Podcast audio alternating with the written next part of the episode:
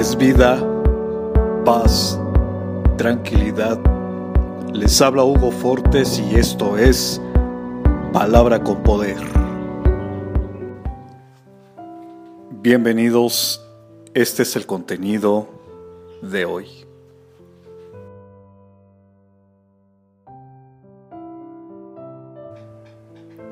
Permanece constante y firme, mantente tranquilo y deja que Dios pelee por ti.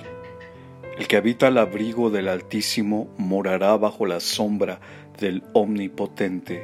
Diré yo a Jehová, esperanza mía y castillo mío, mi Dios, en quien confiaré. Salmo capítulo 91, versos 1 y 2.